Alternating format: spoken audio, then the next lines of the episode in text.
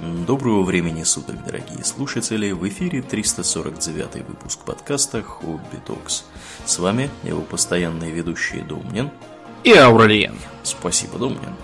Итак, от темы мистическо-морской мы переходим к теме не менее интересной, но более всеобъемлющей. О чем мы, Домнин, поговорим сегодня?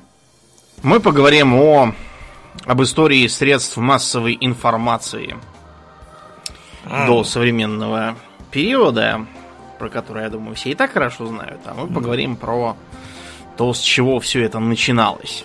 Да. Эти ваши все интернеты и так уже всем известны. А про то, да, что нач... были какие-то там радиоприемники, знают сейчас считанные единицы граждан.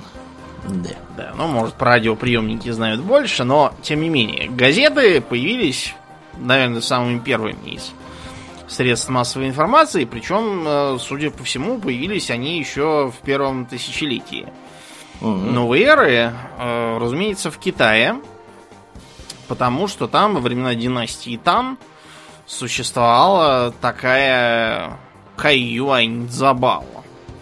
То есть э, нечто типа придворный бюллетень, угу.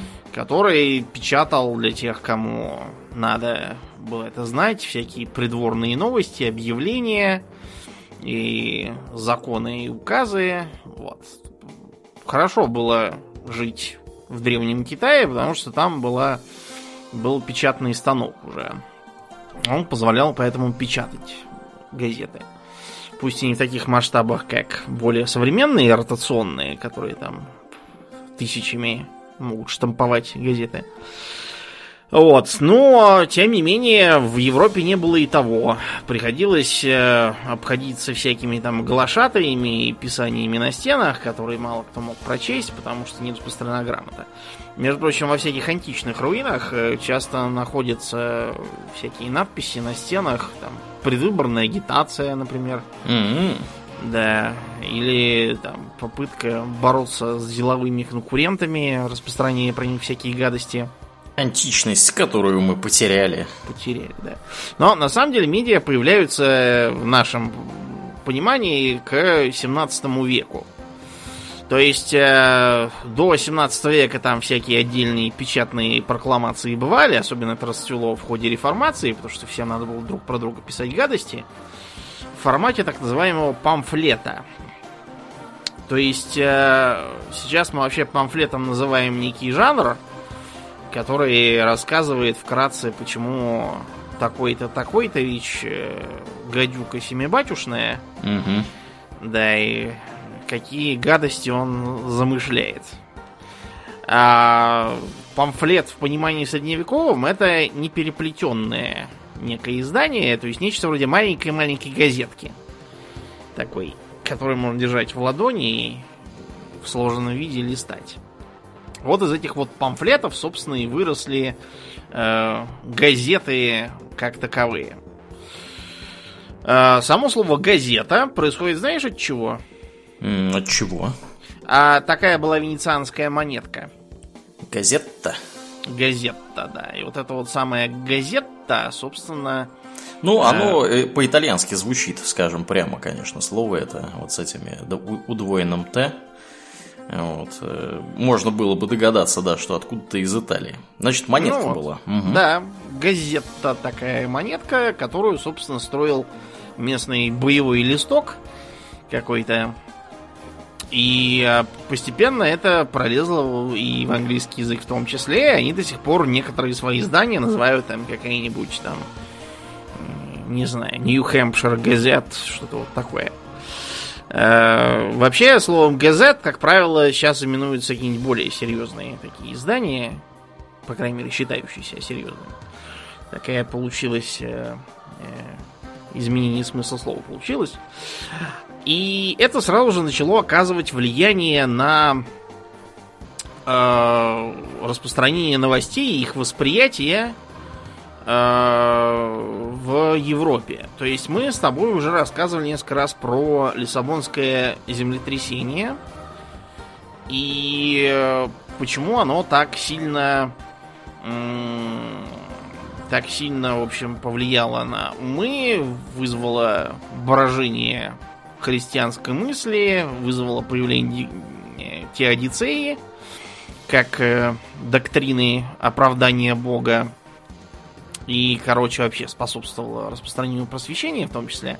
Это потому, что в 18 веке, когда на Лиссабон провалился к чертовой матери, уже были газеты.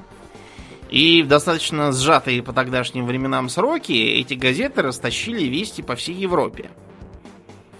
Вот, и стало известно, что христианнейший город на свете в святой религиозный праздник провалился к чертовой матери.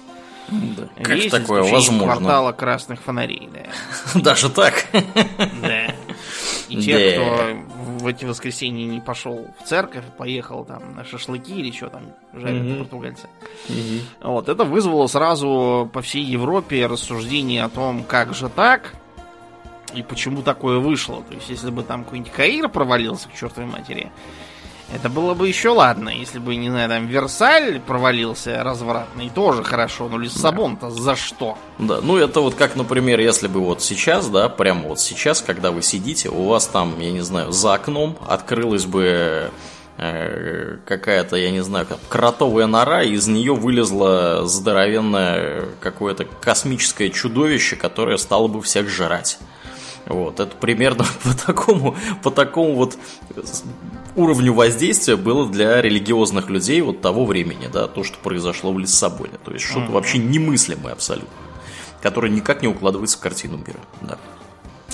Другое а, интересное проявление зарождающейся четвертой власти, так сказать, это история а, Иоганна Струензе. Струензе этот был э, э, министром в Дании. Угу. Вот, и служил он э, при этом самом при короле э, Крестьяне седьмом. Кристиан седьмой считается за сумасшедшего.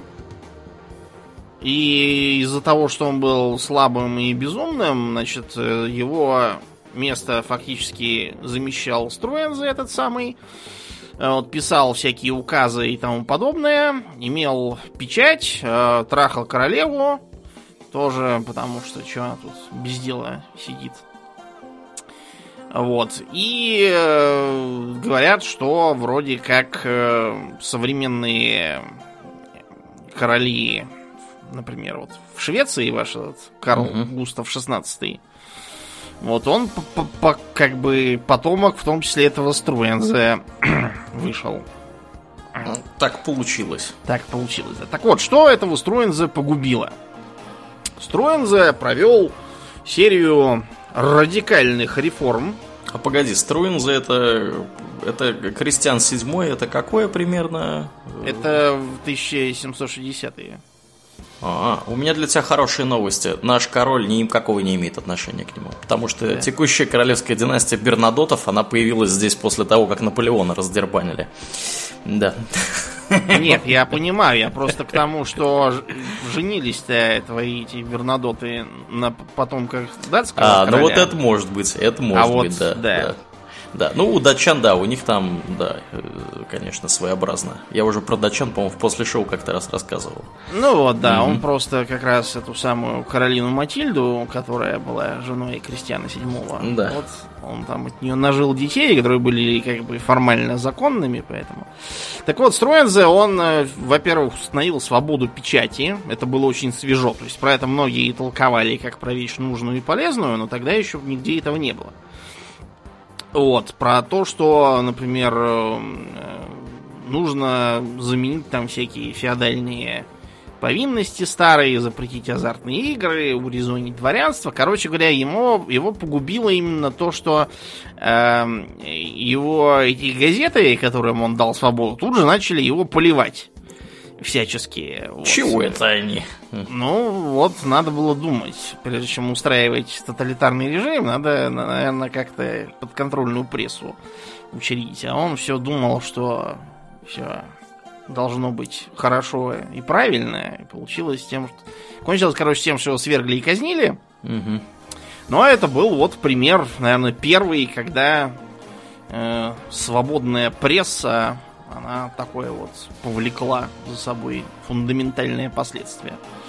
Большим поборником свободной прессы э, был и э, Томас Джефферсон в США, новообразованных, который там даже утверждал, что значит, э, если значит, был бы выбор иметь нам правительство республиканское и нет свободной прессы, или чтобы была свободная пресса и не было республиканского правительства, то тогда бы я предпочел, значит, свободную прессу, потому что она служит залогом народной свободы и просвещения.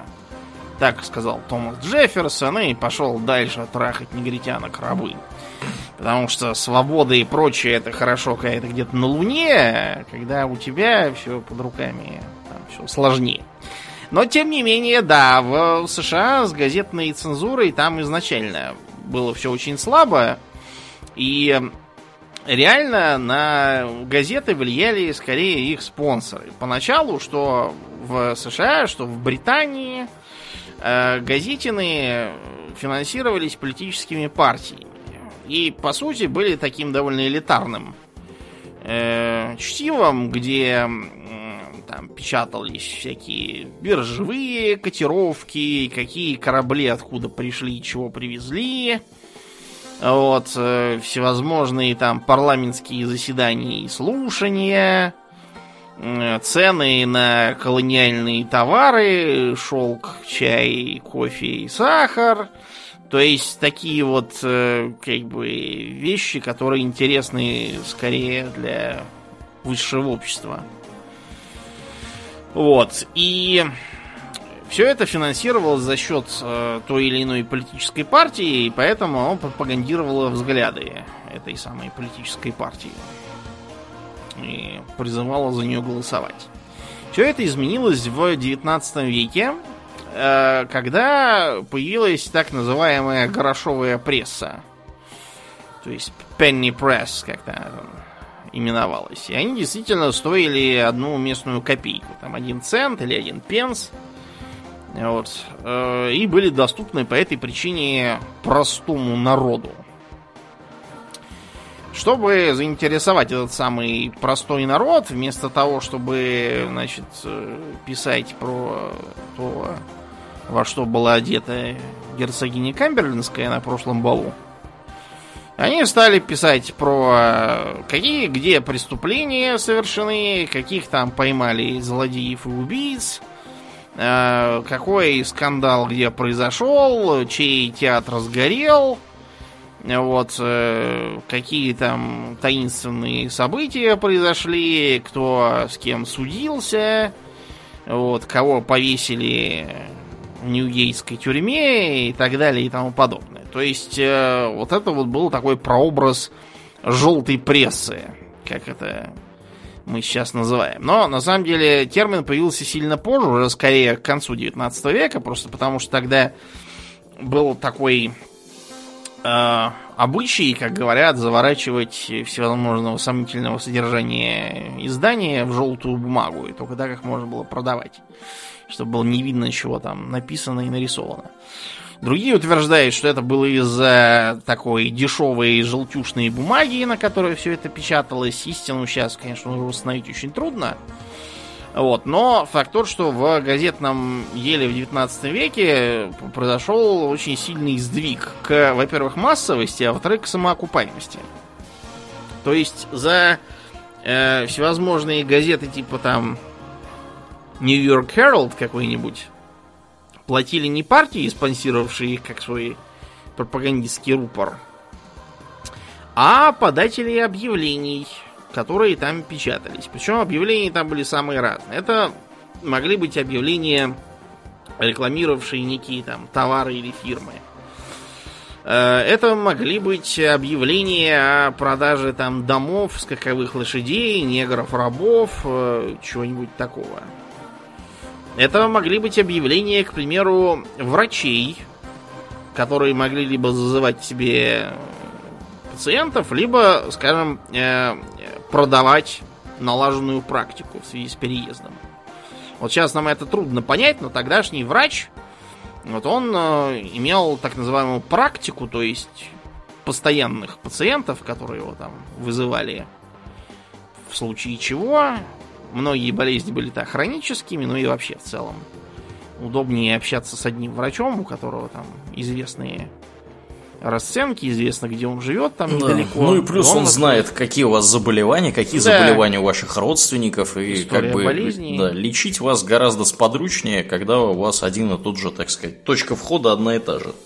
Да. Поэтому, если врач, предположим, там уезжал в Индию или там еще чего делал, там отходил от дела, он эту практику старался продать за деньги другому врачу. И подавалось объявление в газету, что продается там такая-то практика. И на этих вот объявлениях, собственно, газеты и существовали, и оправдывали свою работу не столько тем, что их там продавали за какие-то деньги, это копейка была именно, просто чтобы компенсировать часть затрат, сколько рекламой. Чтобы привлекать э, публику и расширять свои тиражи, и таким образом повышать свои расценки на рекламу, им нужно было всячески э, завлекать публику. Для этого был разработан, например, э, более простой язык, более короткие заметки, потому что предполагалось, что рабочему классу ему некогда читать на три страницы статью. Ему надо быстро пробежать колонку и что-нибудь другое. А, картинки, которые рисовались на первой странице, надо вам сказать, что фотографии в газеты появились только в самом конце 19 века. А в 1880-х, например, хотя фотографии вообще были уже к тому времени распространены, еще, к примеру, Крымская война 1850-х, она была запечатлена на фотографиях. Но вот именно в газетах массово размножать их тогда не умели. Mm-hmm. Вместо этого делали рисунки. Вот э, в американских судах сейчас все тоже почему-то не фотографируют, а рисуют.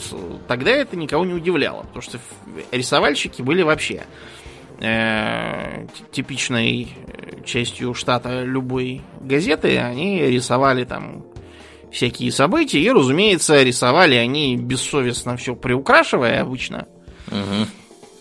Вот. А рисовали там прямо всякие, воссоздавали события, как там кто кого убил топором, э, печатали всевозможные раздутые подробности. Сейчас это все звучит там наивно, что там грабитель там вышиб мозги молотком какой-нибудь там миссис Симпсон 48 лет от роду, ее дымящиеся мозги упали на розовый куст под окном.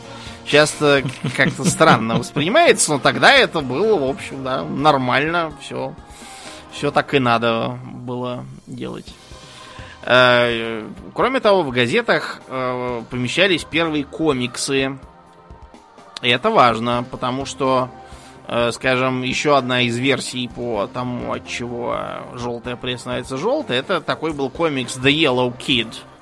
Про такого маленького э, беспризорника в желтой ночнушке, на которой написано что-нибудь было. Который типа смешно изображал жизнь трущоб и низов там всяких. Угу. Вот, собственно, э, это дало толчок не только э, теории желтой прессы. Сейчас считается, что желтая пресса стоит на пяти столпах. Первое это обязательно громкие кричащие заголовки огромными буквами, причем э, обычно там из-за всякой ерунды. Вот эта вот шутка про ученый изнасиловал журналиста, это как раз оно. Второе, это картинки и фотографии. Фотографии в меньшей мере, потому что если мы сейчас откроем любую современную газетину про то, что э, тайная жизнь маньяка-депутата, сестры насилуют друга их брата. Там мы увидим, что фотографии э, щедро э, лепятся в коллажи, что э, они, кроме того, сдабриваются рисунками всякими. То есть вот я чисто по памяти, что могу припомнить из всякого трэша, который мне пришлось читать. Мгм. А, была статейка в какой-то газетине, э, значит, э, где рассказывала, что якобы в Москву приезжал некий индийский гуру, вот, и он типа там общался с журналисткой и э, хватал ее лапами и сказал, что то, что она толстенькая, это что-то и там такое предрекает хорошее в жизни. Мгм. все это было, значит, сдобрено фоткой какой-то толстой бабы, нагугленной в интернете, судя по всему, и нарисованным карандашом стереотипным индусом, делающим загадочные пассы руками. Ну, то есть, вы понимаете, никакой гуру никуда не приезжал, никто никуда там не ходил, никаких интервью не брал, они просто взяли две картинки из интернета, наплели какой-то ахинеи под ними, и все, готова колонка. Очень даже эффективный метод работы. Э, Похожим образом работают вот эти вот э, газеты про криминальную Россию, Мгм. где там Путана убивали стальным фаллосом. Это я не придумал, я вспомнил просто, какой действительно такая была передовица. Там, как правило, значит, фотограф, он берет э, сам штат газеты, штат газеты там изображает какие-то там сжатые в руках намазанные кетчупом ножи, Мгм. коллажем соединяем это с фоткой какой-нибудь вопящей бабы из интернета. Вот, и получается уже типа как будто как будто все. Я даже помню, я раз про какого-то людоеда была статья, и там, значит, была, значит, они взяли кастрюлю, намазали ее, значит, э, э, кетчупом по, по краям, э, налили туда чего-то мутного и прифотошопили глаза, которые, значит, смотрят оттуда из кастрюли на тебя. Вот так. Вот, э, то есть это третий столб, то есть э, э, вымышленные интервью с несуществующими людьми, э, вот, или там с людьми, которые их вам не давали, и могут с утра проснуться и увидеть, что оказывается рассказывали вам какой-то чепухи совершеннейшей якобы. Сейчас это уже, конечно, тяжело было судиться, а тогда, да, на счет раз можно было. И, разумеется, привлекаются эксперты. Этих экспертов нет на свете, все это пишется э, просто от фонаря. Вот у Булгакова, например, был э, в одном из его произведений, там э, протагонист профессор Персиков открывает газету и видит, что интервью, которое он дал, написано совершенно не про то, что он говорил, а каким-то слишком уж таким простым языком, понятным публике. Мгм. И э, поскольку его фотографии он делать не разрешал, туда при, приделана фотография какого-то такого стереотипного сумасшедшего ученого. Вот, и подпись профессор Персиков. Э, Это, да, Булгаков же был журналистом тогда, вот он хорошо понимал, что, что это такое. Кроме того, обязательно были э, всякие комиксовые э, при- приделанные приложения и карикатуры, как правило, штатные. Вот на этом, собственно, желтая пресса держалась тогда, держится, в принципе, и сейчас, и одним из э, ее отцов был Уильям Рэндольф Хёрст старший. Э, К примеру, если вы откроете популярный журнал Максим, то обнаружите, что его пу- публикует издательский дом Хёрст Шкулев. Мгм. Хёрст, соответственно, американский парень, Шкулев какой-то местный. Шкулев. Так вот, да, журнал, он вполне верен заветам прародителя. Хёрст родился в Сан-Франциско, э, и, как и подобает всем пришедшим к успеху миллионерам, он родился в семье миллионера. Э, Да, которому принадлежали в том числе некоторые газеты местные. Одну из этих газет выпросил себе малолетний Хёрст, Сан-Франциско экзаменер. Вот. И э, э, начал там всячески поднимать популярность газеты. Поскольку эту газету отдали его отцу, по-моему, в качестве карточного долга. Она была настолько паршивой. Значит, э, Хёрст начал, э, во-первых, привлекать на работу знаковых публицистов и писателей, таких, например, как Марк Твен и Джек Лондон.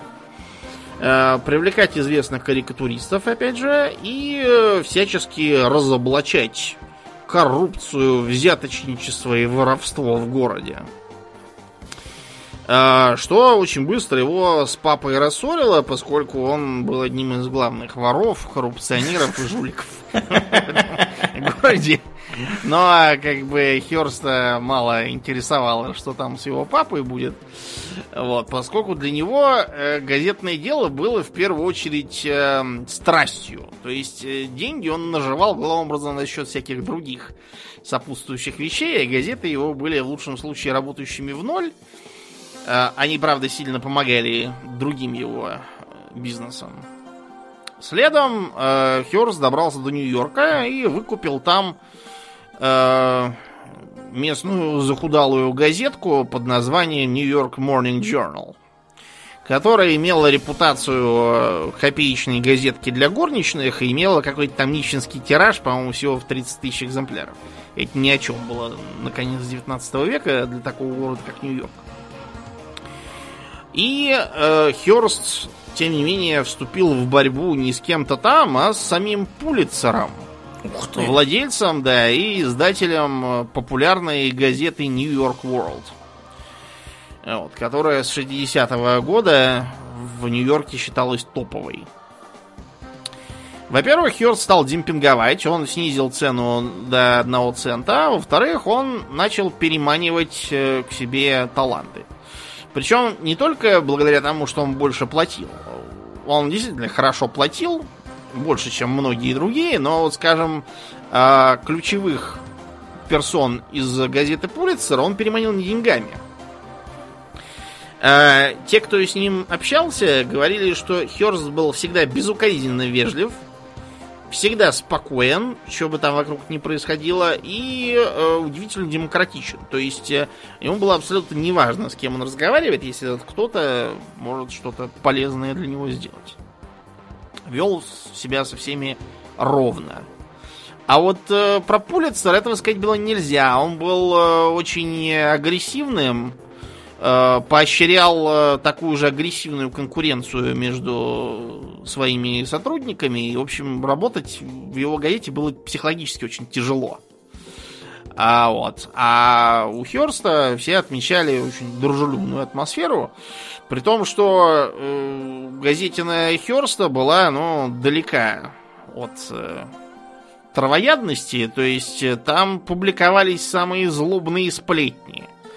Э, значит, все э, низменные вкусы толпы было принято считать за очень ценный актив, которым надлежит пользоваться. И очень показательная роль, которую э, сыграла газета Херст, правда, надо сказать, что и Пулицер тоже в этом участвовал, это освещение сначала кубинской революции против испанского господства, а потом и проистекшей из нее испано-американской войны. То есть э, э, Херст всячески раздувал эти испанские настроения – публиковал самые дикие, нелепые басни про зверство испанской военщины. То есть зверства, конечно, были, но вот многое из того, про что писал э, в своей газете Херст, было высосано из пальца.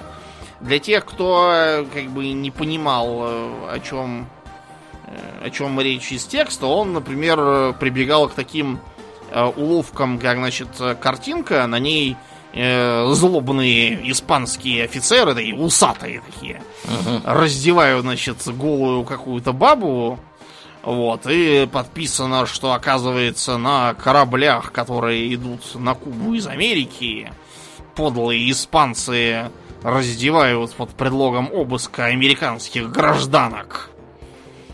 Да, этого терпеть никак нельзя. То есть вы вообще понимаете, что Э, что вот это вот, да, такое... Эм, с одной стороны, видите, вот насколько он хорошо знал психологию, да? То есть, с одной стороны, оно э, как бы весьма нехорошо, а с другой, насколько вот все-таки хитро и умно сделано. Тут есть все. Значит, э, картинка с голой бабой. Раз. Злобные испанцы. Два при, так сказать, э, такой не призыв, а скорее как бы э, намек, что, так сказать, доколе бей этих испанцев подлых. Угу. Есть шутка про то, что э, корреспонденту, который от него был отправлен с фотоаппаратом на Кубу, когда тот прислал э, эту самую телеграмму, что войны, походу, никакой США тут не будет.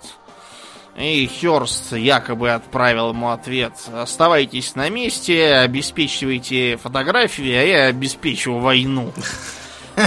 На самом деле такой телеграммы не было, но, в общем, эта байка не так уж далека от истины. Потому что э, газета Херста действительно яростно поджигала войну, и э, большим подарком для них был э, взрыв американского военного корабля Мэйн.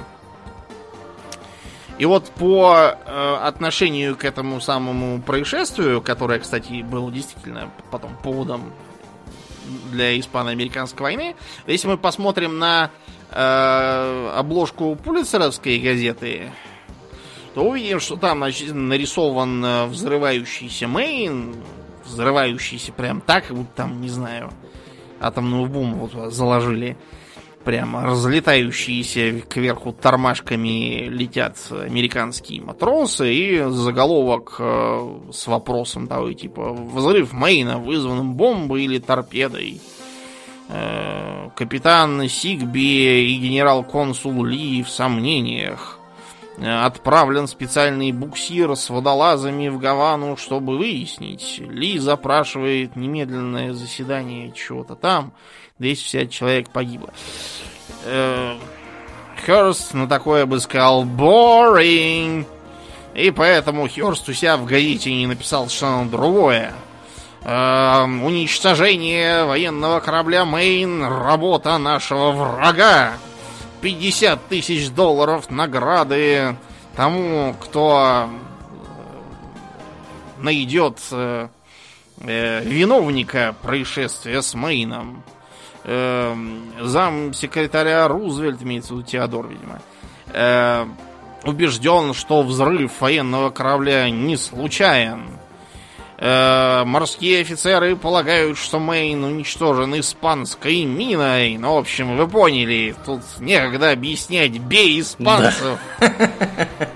Вот. И вот опять же, видите, насколько все, все тонко сделано, да? То есть какие-то там морские офицеры уверены, что был не морской миной. Ну, то есть, наверное, да, какие-то морские офицеры действительно такое считали. Целых два офицера, если их найти, то да, кажется, что правда. Эм, э, зам госсекретаря Рузвельт считает, что взрыв не случайен. Ну, конечно, не случайен. Может быть, что-то там произошло ошибка какая-нибудь, а не случайность. 50 тысяч наград. Понятно, что никто, сидя в Нью-Йорке, никаких там испанских бомбистов не найдет. И за 50 тысячами не придет. Это все просто так для того, чтобы разжигать настроение э, толпы. И это сработало в том числе поэтому испано-американская война началась. Вот, и херстовские газеты всячески ее освещали, на этом э, срывая банк. С Пулицером у них была страшная война в ходе этого, но они, по-моему, сразу после войны объявили о перемирии, потому что война уже начала выходить за всякие разумные рамки. И оба они с э, Пулицером дожили до 30-х годов, когда обе газеты пошли ко дну. Я думаю, ты понимаешь почему. Потому что Великая депрессия. Ну да, да, логично. Да, Херст до последнего боролся за свои газеты, распродавал свои коллекции всяких там картин и тому подобного.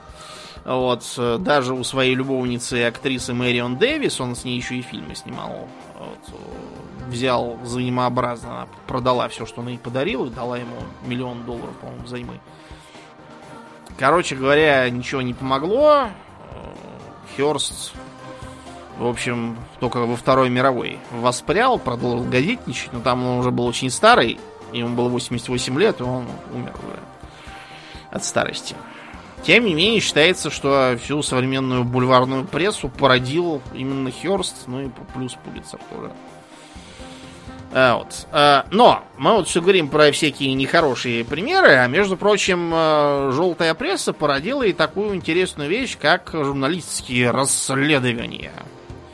Сейчас журналистские расследования это в основном такое как бы приложение к соливному бачку, как теперь называют журналистских расследователей всяких. Им обычно э, один угол Белого дома сливает что-нибудь на второй угол Белого дома – вот, после чего они это публикуют, и второй угол оказывается в неприятном положении. Особенно здорово, если после этого еще и пристукнуть, то второй угол вообще никогда не отмоется от обвинений. Но начиналось все вообще-то с очень позитивных вещей, которые позволили сдвинуть многие вещи в правильную сторону. Были такие знаменитые журналисты, как э, Джулиус Чемберс, и Нелли Блай. И тот и другой прославились тем, что посидели в сумасшедших домах, после чего оттуда вышли и написали скандальное журналистское расследование, после которого эти сумасшедшие дома разогнали. Вот. И были приняты даже новые законы, которые э, запретили всякие изуверские методы обращения с сумасшедшими. Э, Нелли Блай особенно интересна, потому что она была женщина. И для журналистики 80-х годов это было нетипично. Мы уже вот во вчерашней экстре говорили почему. Так вот, э, Нелли Блай не хотелось заниматься. Она, разумеется, была никакая не Нелли Блай, она была Элизабет Симон. Э, Нелли Блай это просто ее псевдоним такой. Причем псевдоним настолько знаменитый, что тогда там всякие жулики и воры друг друга в шутку пугали, что Нелли Блай про них что-нибудь напишет, и все. Крышка им пришла. Так вот, Нелли Блай, она э, прославилась уже и до этого, по-моему, или после. Ну, факт того, что она была известна много чем. Ее не устраивала роль тогдашней типичной газетчицы, то есть писать про то, что там было в театре, какое там платье было на Примадонне, какие там фасоны носит в Париже, это все ей казалось скучным. Она, например, совершила кругосветное путешествие однажды. В ходе него, кстати, мужа себя нашла. Mm-hmm. Муж сказал, что видит, что она едет всего с одним чемоданом, и вот такую жену ему как раз и надо. Потому что по тогдашним э, рамкам с одним чемоданом это как бы ни о чем было для женщины. Совершенно. Ездили там диван, чемодан, саквояж, картину, корзину, картонку и маленькую собачонку возили. А это типа прямо тру. Брутальная женщина с одним чемоданом. Так вот, э, Нелли Блай э, по заданию редакции симулировала сумасшествие и попала в женскую женский сумасшедший дом на Блэквилл Айленд. Вот, и э, она, когда через 10 дней ее оттуда вызволили, вот, и э, она написала книжку специальную по этому поводу. 10 дней в сумасшедшем доме. Вот, написала там, что э, такое лечение, оно даже из здоровых людей превратит в сумасшедших моментально. Что в условиях там хуже всякой тюрьмы, что персонал всякие сами сумасшедшие, которых лечить давно пора электричеством. Вот, что там всех обливают ледяной водой, вот, моют как скотину, что кормят черти чем. Вот, ну, в общем, эту самую больницу, точно так же, как и предыдущую, в которой был Чемберс, тоже разогнали. Такая вот была храбрая эта Нелли Блай. Э, я бы не знаю. В тогдашний сумасшедший дом мне, наверное, калачом бы не заманить. Да уж. Было. Uh, да, еще интересно то, что на развитие новостных газет uh, оказало самое положительное влияние распространения телеграфа. Потому что распространение телеграфа привело к существованию так называемых корреспондентов – то есть людей, которые отправлялись куда-то там другой конец света, смотрели, что там происходит, и а, отбивали краткие новости по телеграфу. Им, как правило, предоставляли там оплаченный ответ там на столько-то слов. Вот, и они по телеграфу передавали последние новости, поэтому все, что произошло, допустим, там в какой-нибудь битве при Геттисберге, становилось известно в Бостоне уже вот прямо на следующий день.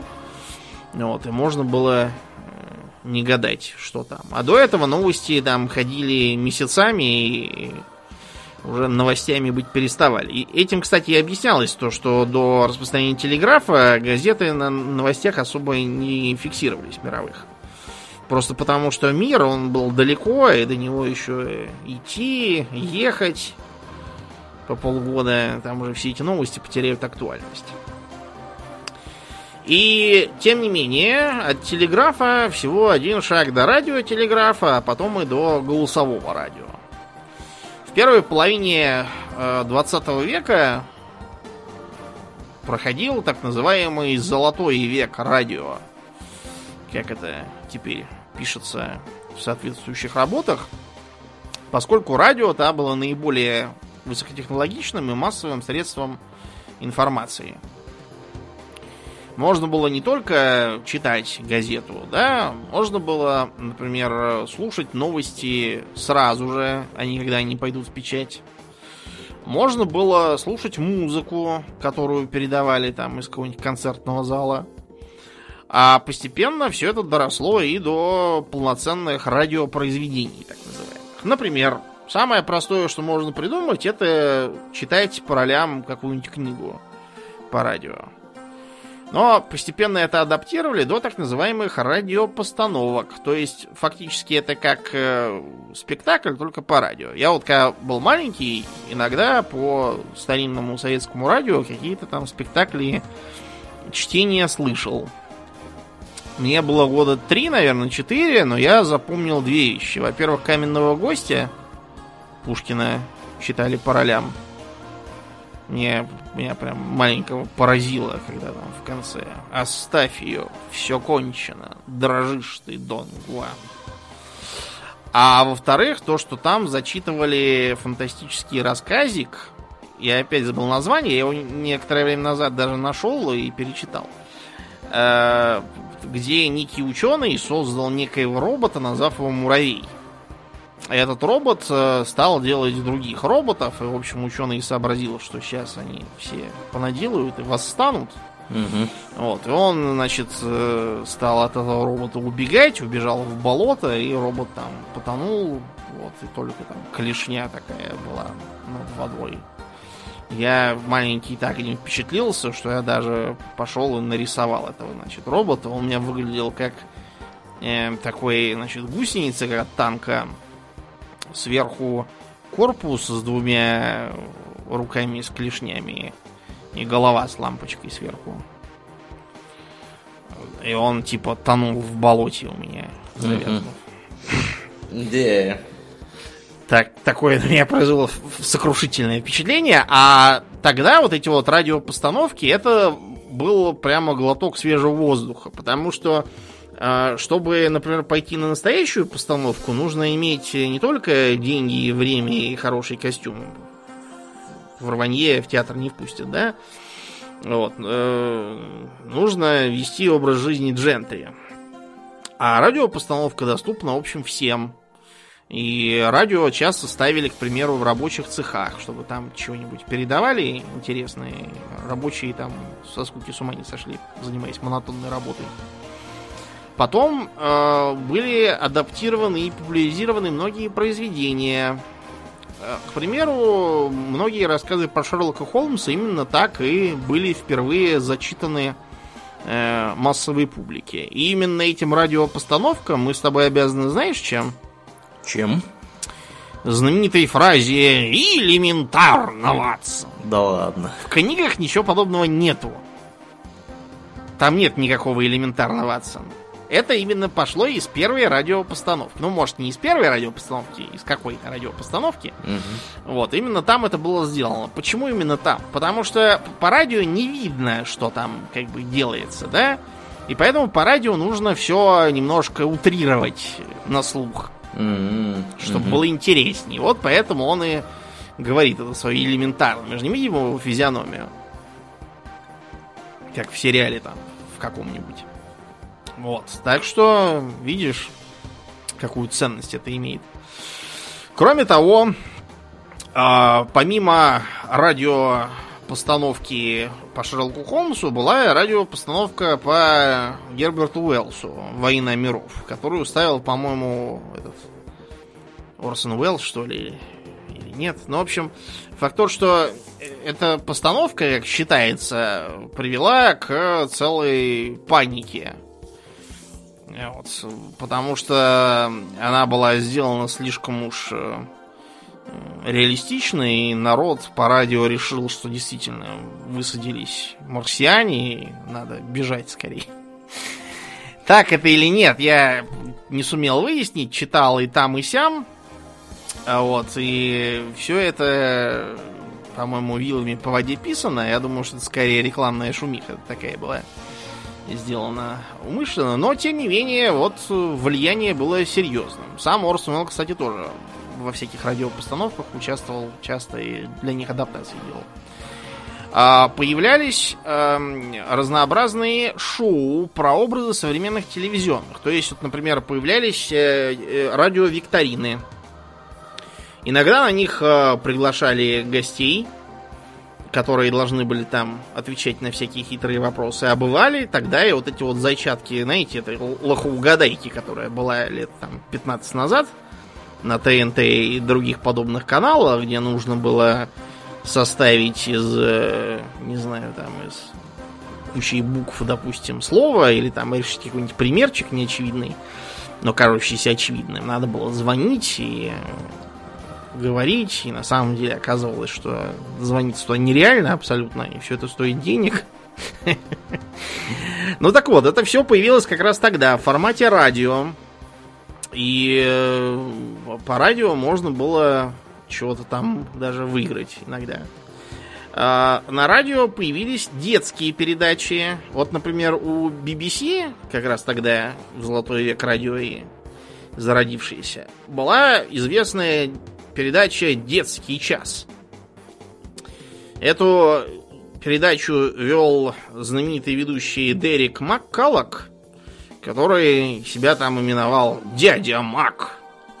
И он там детишкам всякие песенки пел, сказки рассказывал, всякие там радиопостановки про Красную Шапочку разыгрывал. Одну из ролей там исполнил. И было какое-то радиошоу про какой-то там каких-то там город игрушек, что ли, что-то такое. А тогда же в радиопостановках появились и первые адаптации комиксов. Я имею в виду про супергероев. То есть э, вот эти вот все Is it a bird? Is it a plane? It's Superman! Это все как раз из радиопостановок пришло, потому что там же не видно картинку, поэтому там надо всячески все это утерировать и педалировать.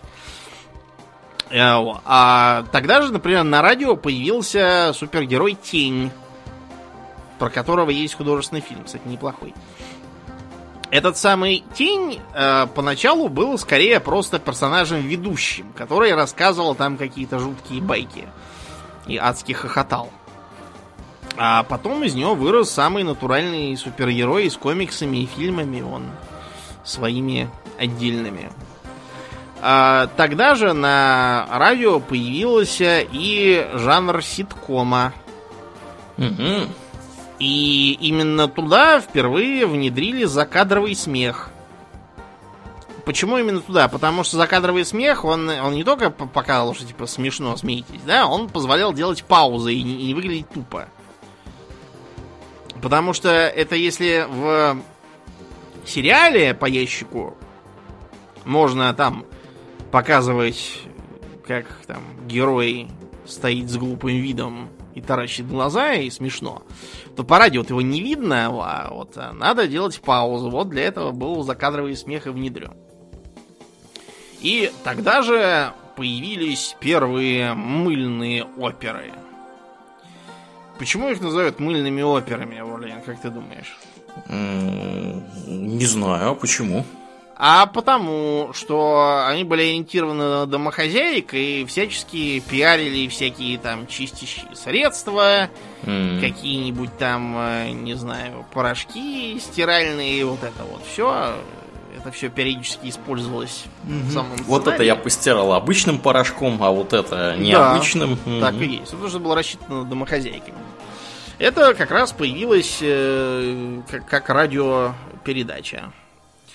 А Вот. Кроме того, э, для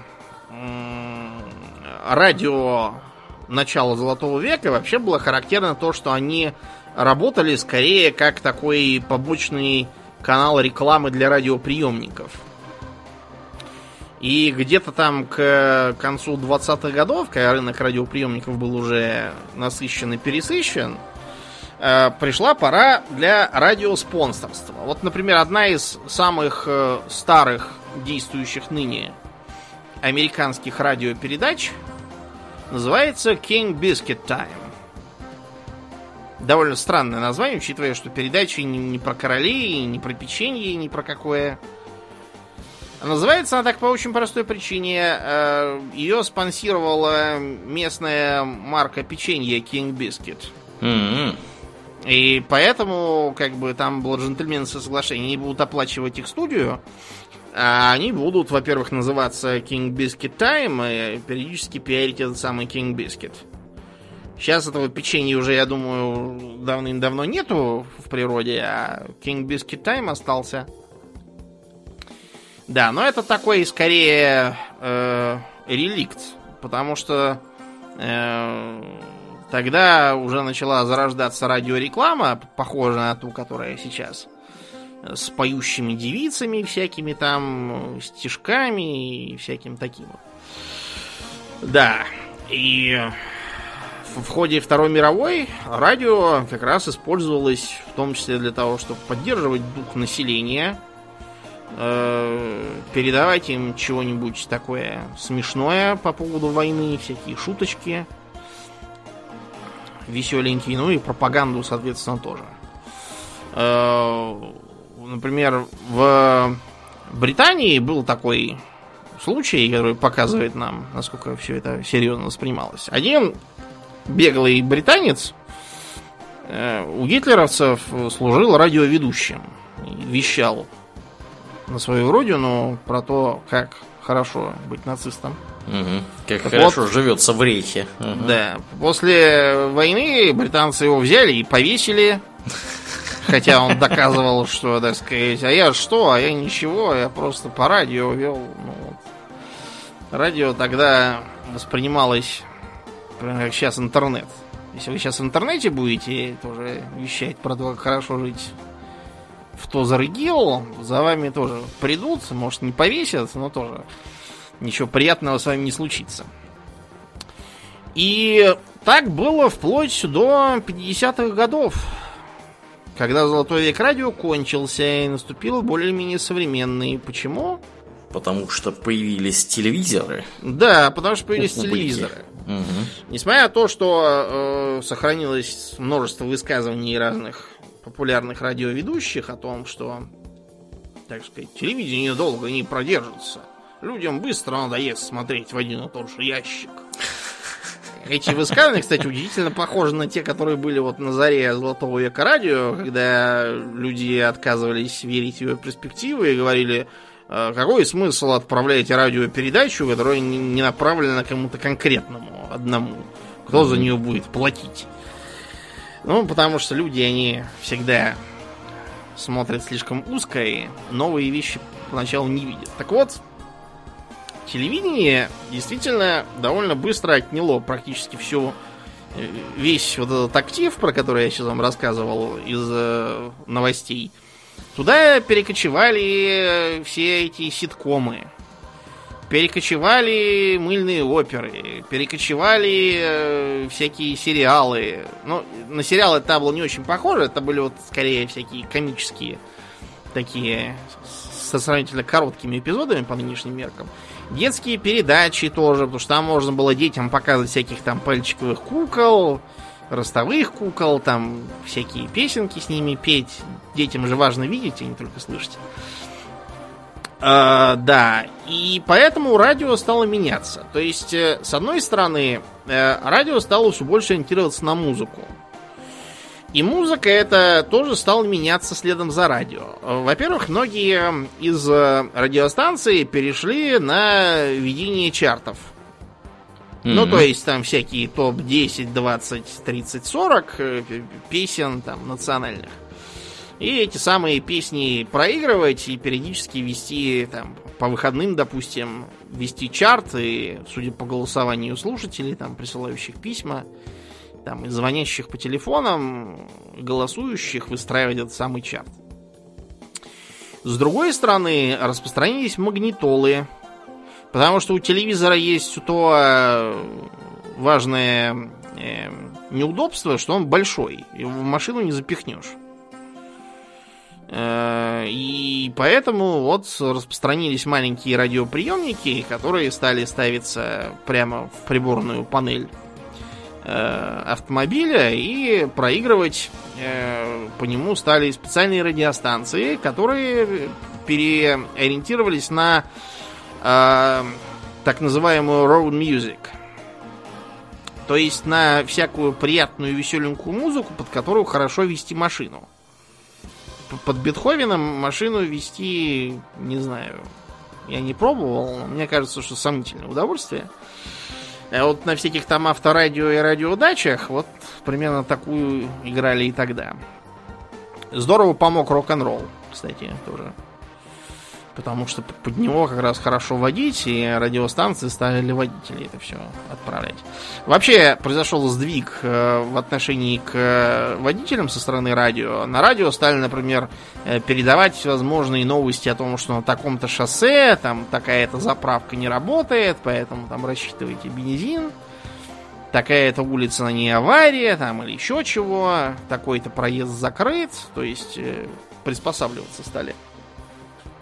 И поэтому очень похоже на современное радио стали звучать. С другой стороны, появились и чисто разговорные радиостанции, на которых велась там всякая, вот вроде как у нас подкаст, да, там было радио.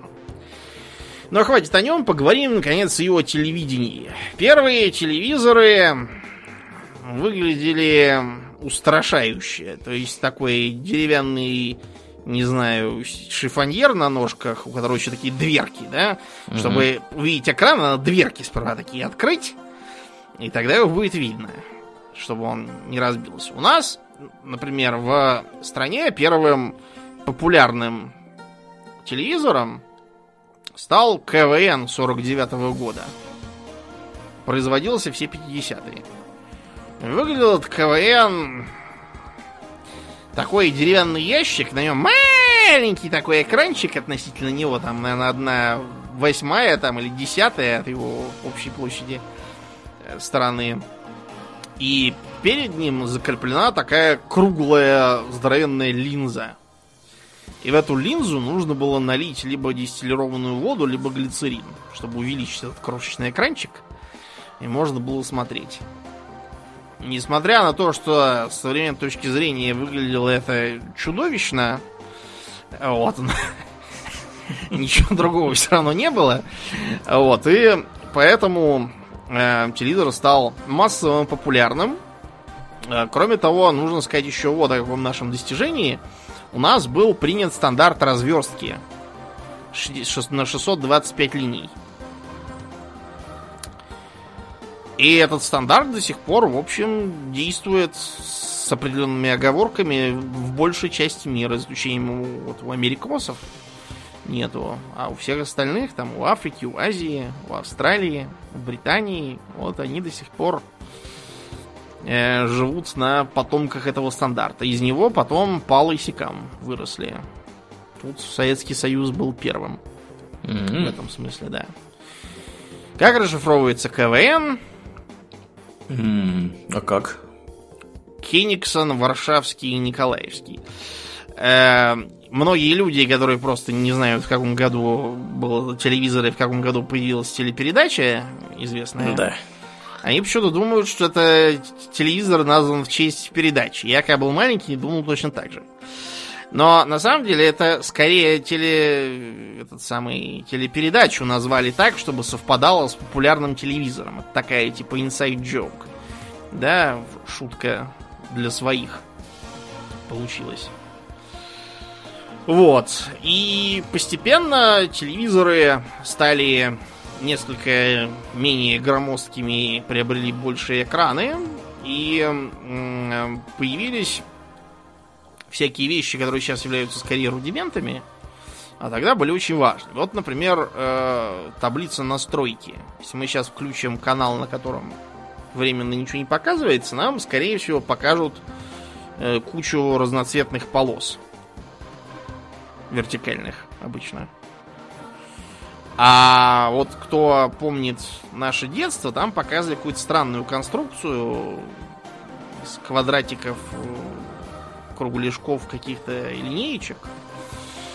Это все служило для настройки э, телевизора, поскольку вот я помню старинный советский телеящик, у которого была ручка, которую надо было крутить, она была настолько тугая и была сделана настолько поганой пластмассы, что для того, чтобы на самом деле крутить, очень быстро нужен, нужны были плоскогубцы.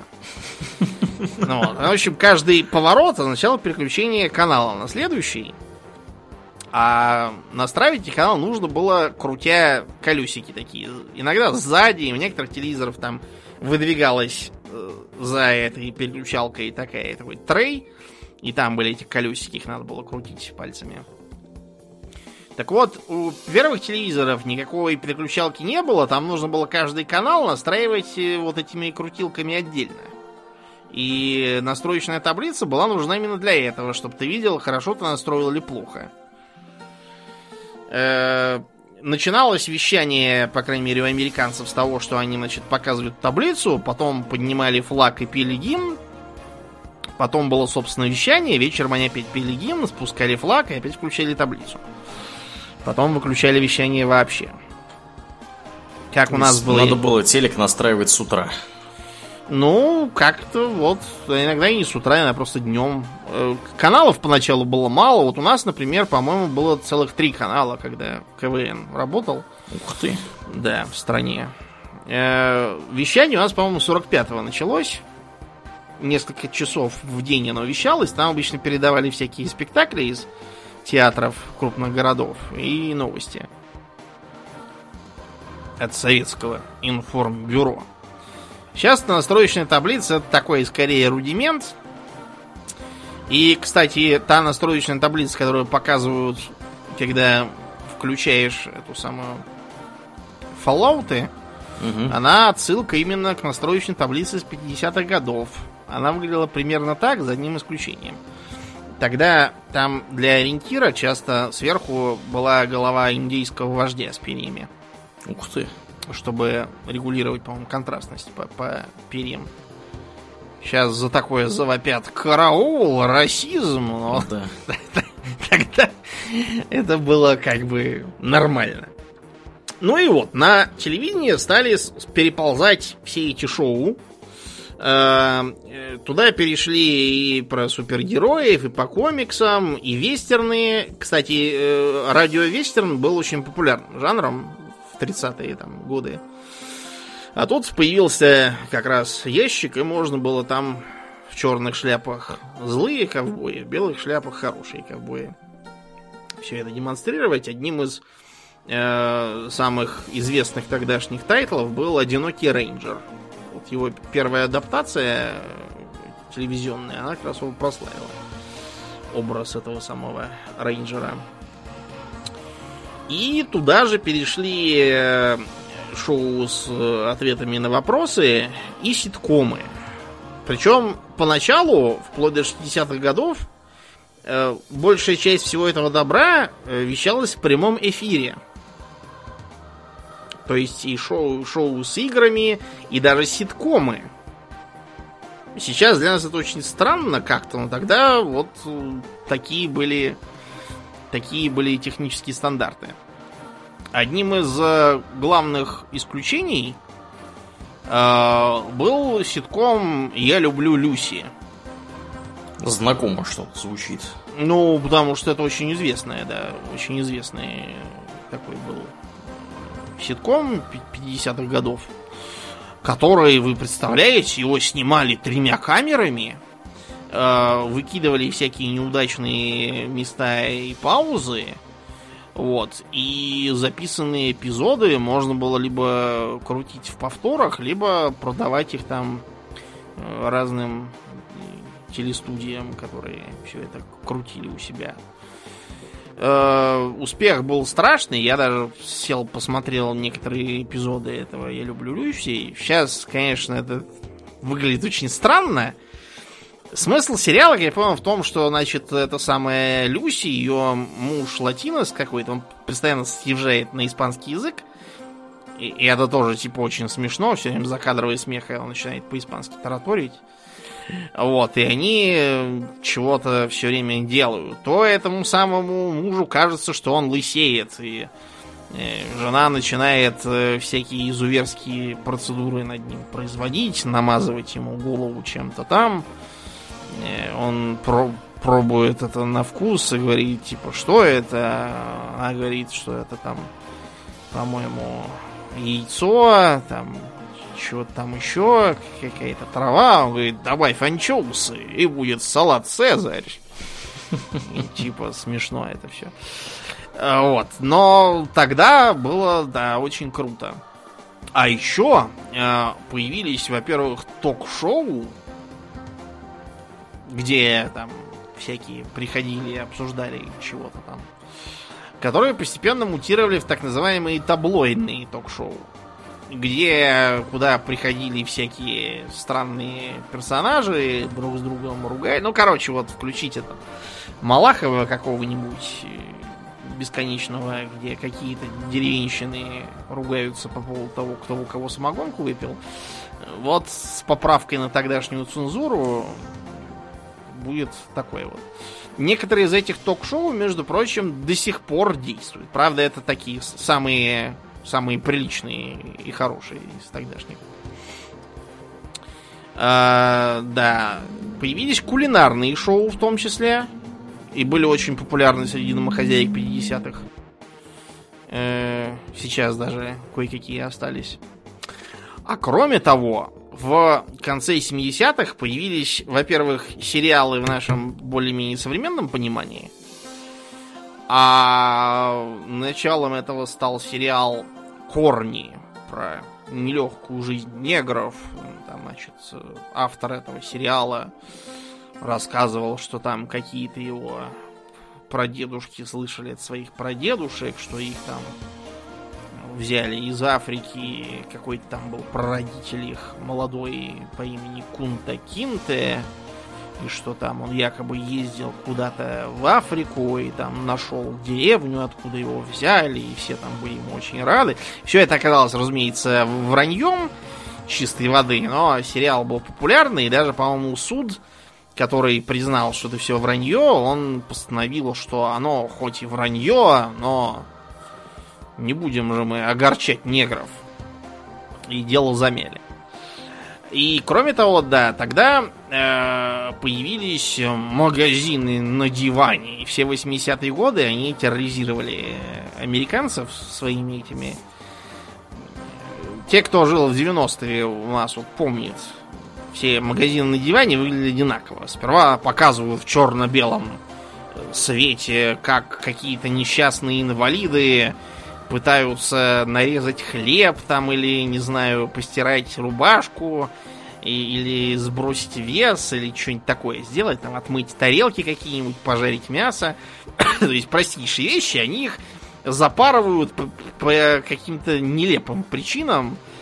Э, но, так сказать, э, больше такого не будет, э, потому что мы представляем вам Суперфлекс 3000 который позволит вам разрезать э, там консервную банку и отмыть, э, не знаю, там топку паровоза и сбросить вес с 200 килограммов до 50, и все там внезапно начинают справляться со всем на экран возвращается цвет, появляется какой-нибудь там фальшивый э, покупатель, якобы в полном восторге от купленного барахла этого.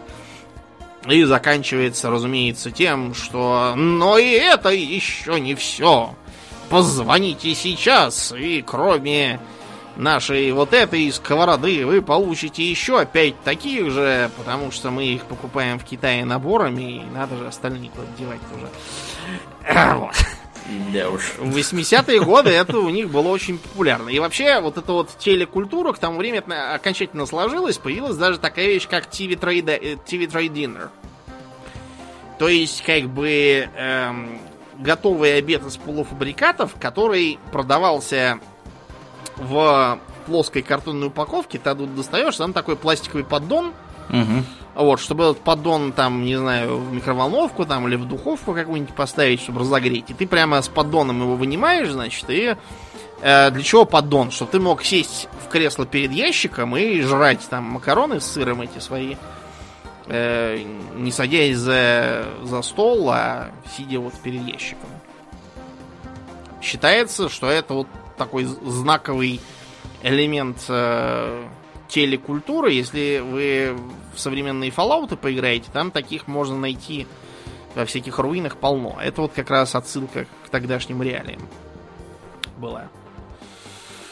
Э, да, ну и э, к 90-м годам телевидению снова пришлось меняться в связи с тем, что появился интернет. Вот, всевозможные потом ютубы, а за ними и Netflix. Но это уже совсем другая история. Мы про нее поговорим в другой раз. А на сегодня все. Да, будем закругляться. Как обычно, мы благодарим всех наших подписчиков у Дона Патреона. На этой неделе мы особенно благодарны Аделю Сачку, Алексу Лепкалу, Атлантию, Дарексу Фортуна, Николаю Ежу, Жупилу Империализма, Нику Перумову и Философскому Камню и одному злому фалафелю. Огромное спасибо вам, ребята, за то, что остаетесь с нами. Э, также мы напоминаем, что у подкаста есть Твиттер, Инстаграм, э, канал на Ютубе и группа ВКонтакте. Приходите и туда, там тоже интересно. Ну, если у вас есть минутка, пожалуйста, найдите э, силы и оцените подкаст там, где вы его слушаете. Здорово помогает ему приехать в подкаст-приемники к новым слушателям. Ну, а на сегодня все. Мы будем перемещаться в после шоу. Мне остается лишь напомнить, что вы слушали 349 выпуск подкаста Хобби Токс, и с вами были его постоянные бессменные ведущие Домнин и Аурлиен. Спасибо, Домнин. Всего хорошего, друзья. Пока.